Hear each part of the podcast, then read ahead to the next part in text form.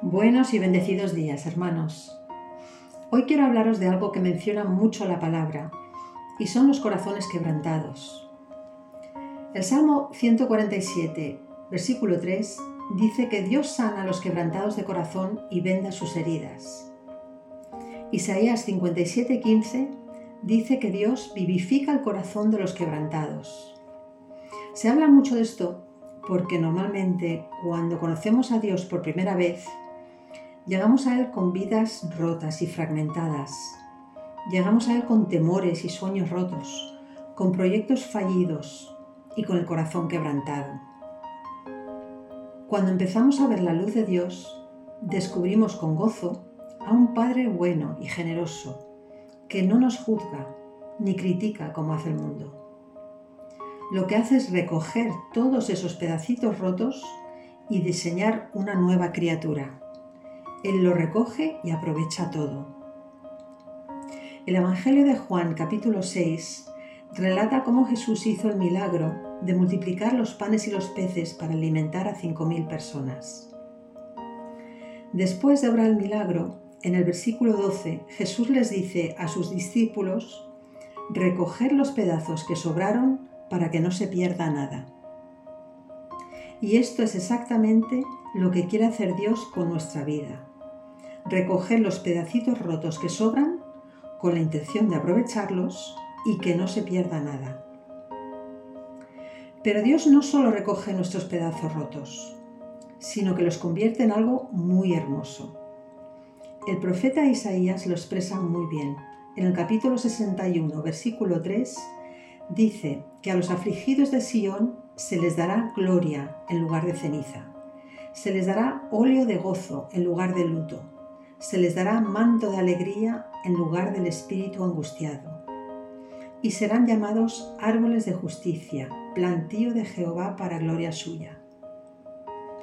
El versículo 4 continúa diciendo, se reedificarán las ruinas antiguas y levantarán los asolamientos primeros. Y restaurarán las ciudades arruinadas, los escombros de muchas generaciones. Somos como esas ruinas antiguas que Dios reedifica. Somos como ciudades llenas de escombros que Él restaura. Luego, según vamos entregando nuestra vida a Dios, nos damos cuenta que ninguna experiencia en nuestra vida se desperdicia. Dios aprovecha lo bueno y lo malo para enseñarnos su verdad y mostrarnos el camino correcto. Incluso las malas experiencias sirven para enseñarnos algo sea paciencia o humildad o disciplina. Como dijo el apóstol Pablo en Romanos 5, versículos 3 y 4, nos gloriamos en las tribulaciones, sabiendo que la tribulación produce paciencia, y la paciencia prueba, y la prueba esperanza. Dios utiliza la tribulación y cualquier experiencia mala y lo convierte en algo bueno para nuestra vida. Ese es el milagro de transformación que Dios hace en nuestras vidas. Como también dijo Pablo, somos transformados de gloria en gloria. Pero debemos dar el paso de entregar nuestra vida a Dios para permitir esta transformación.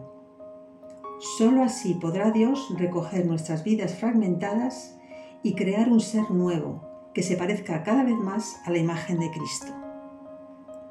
Igual que el alfarero, es posible que para ello tenga que recoger los fragmentos, desmenuzarlos aún más y regarlos con agua de su palabra. Solo así podrá crear una nueva forma. Realmente somos como vasijas de barro en manos del alfarero.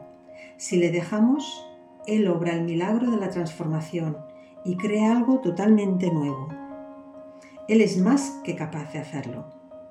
Él es más que capaz de diseñar una nueva vida a partir de un corazón quebrantado, de los pedacitos rotos que le damos.